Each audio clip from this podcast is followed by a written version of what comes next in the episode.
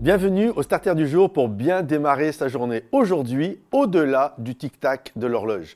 Euh, nous sommes dans ce mois de janvier en 2024 et généralement, beaucoup, euh, je le vois quand je vais à la salle de sport, ça fait 5-6 euh, ans maintenant que je vais dans une salle de sport et en règle générale, les trois premiers mois, c'est bondé. Il y a tous ceux qui ont pris les bonnes résolutions et puis entre janvier et mars, ça a tendance petit à petit à, connaître une décroissance. Et, et bien souvent, c'est ça, les gens prennent plein de bonnes résolutions et puis finalement, elles vont finir par s'estomper.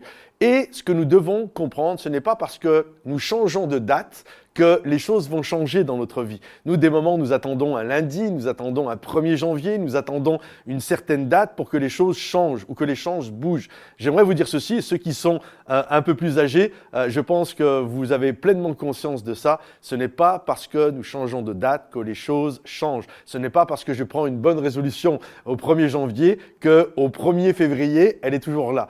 Et donc, nous devons comprendre que ce qui est important, ce n'est pas changer, ce n'est pas de changer de date, c'est changer littéralement euh, de, dimension, euh, de paradigme, de dire, OK Seigneur, ce que je désire, ce n'est pas passer de 2022 à 2023, 2024, mais ce que je désire, c'est vraiment de passer dans une autre dimension dans ma vie. Et ça, ça peut se faire maintenant, aujourd'hui, euh, à l'instant précis, de dire, OK Seigneur, maintenant je vais travailler sur moi avec ta grâce, Seigneur mon Dieu, je vais plonger mes regards dans ta parole pour que tu puisses me parler et que jour après jour, le temps que ça prendra, je puisse petit petit à petit te ressembler euh, le plus possible. Parce que ça prend du temps. Ça prend du temps pour que les choses changent. Ça prend du temps pour que les choses bougent. Euh, il y a plusieurs personnes qui sont des spécialistes au niveau euh, des, entreprises, des associations, des organisations, et ils disent que ça prend environ trois ans pour changer la culture, l'ADN d'une entreprise. Et c'est pareil même pour une église. Ça se fait pas en un coup de baguette magique, en disant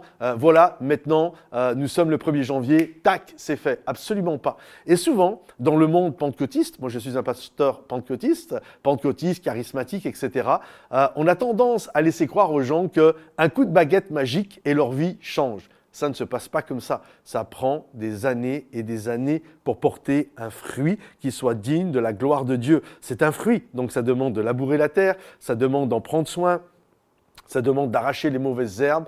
Bref, euh, ça prend du temps. Et j'aimerais vous dire, au lieu de vous fixer euh, des choses qui sont souvent irréalistes, avec des bons qui sont souvent impossibles à faire, ou alors qui vont juste nous laisser euh, quelque temps après la déception, la culpabilité de ne pas avoir réussi, prenez la décision de dire aujourd'hui, je commence à avancer et au-delà du tic-tac de l'horloge, ça prendra le temps que ça prend, mais je vais prendre le temps de changer euh, vraiment ce qui a besoin d'être changé en moi ou dans mon couple. C'est pareil, des couples demain on vient de nous voir, ils pensent qu'un coup de baguette magique, une prière et tout est réglé. Non, il va falloir travailler sur son couple, il va falloir apprendre à fonctionner ensemble, il va falloir apprendre à, à, bien, à bien se respecter les uns les autres, etc. Bref, ça ne se fait pas en un instant. Alors aujourd'hui, prenez la décision que vous allez changer de dimension et que ça prendra le temps que ça prendra. Mais arrêtez de croire que les choses se passent en un changement de date, en un changement ou un coup de baguette magique. Ça prend du temps.